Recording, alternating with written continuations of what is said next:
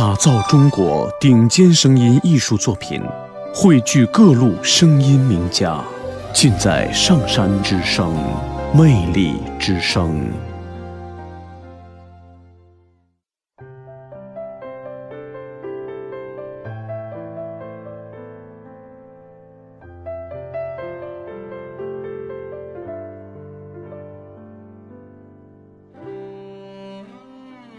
他谁也不认得了，我喊他妈，他喊我大嫂，我头一回心疼的笑了。孩子在旁边笑，母亲竟然也笑。我给他梳头，他喃喃低语道。每天都到你家来吃饭，真是给你添麻烦了。我说不麻烦，您呐能天天来最好。他开心的摸着外孙女儿的头对我说：“哎，这丫头啊，长得真好看，真正像你。”我说：“也像您。”女儿问我：“妈妈，你怎么不告诉姥姥你是她的女儿呢？”是啊，我怎么能不告诉她呢？她又怎么能忘记呢？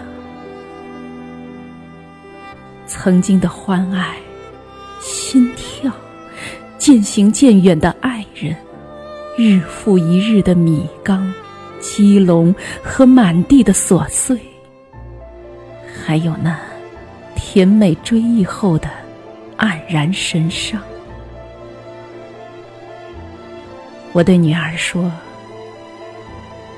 姥姥的身体里呀，装了一个特殊的阀门。”是他自己忘了拧开了。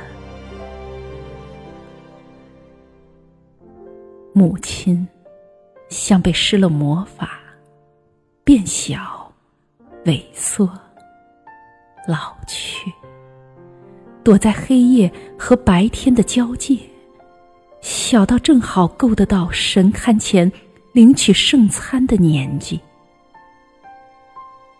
在接近天堂的地方，他正以一种穿越的方式返回俗世。当终于有那么一天，他变得越来越小，小到可以装进那只小小的匣子，我会轻轻的，轻轻。捧着他，就像他当年捧着刚出生的我一样。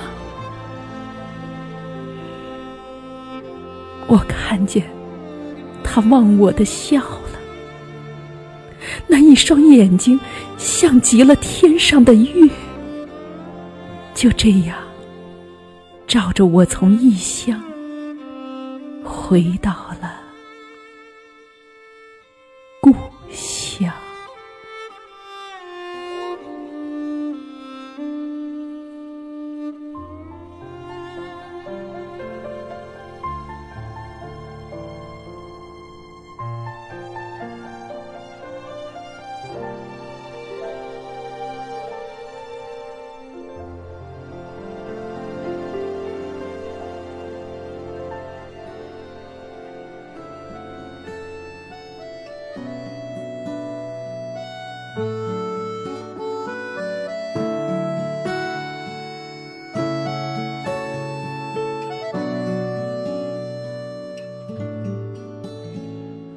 静静的早上，露水悄悄趴在树叶的上面。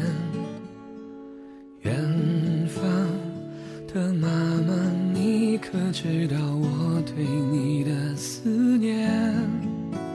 回想这么多年，一个人在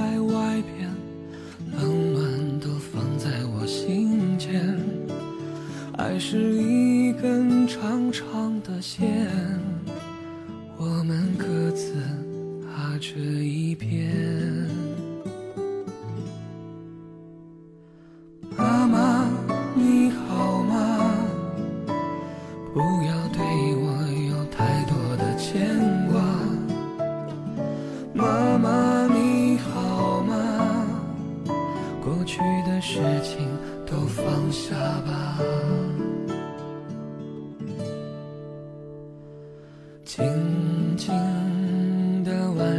星星悄悄躲在月亮的旁边。远方的妈妈，你可知道我对你的思念？回想这么多年，我们的身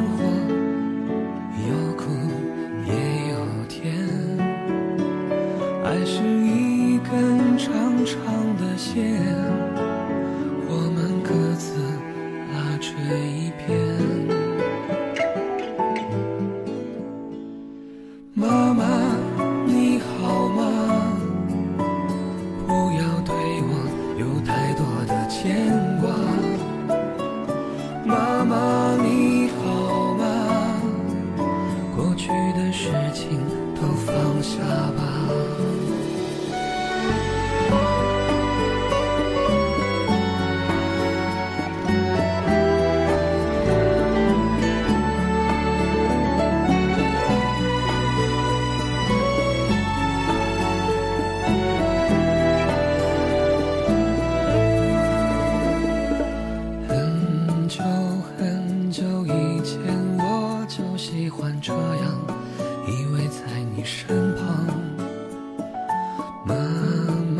总说有一天我会找到一个心爱的姑娘，如今我已找到了心爱的姑娘，我也时常听她讲。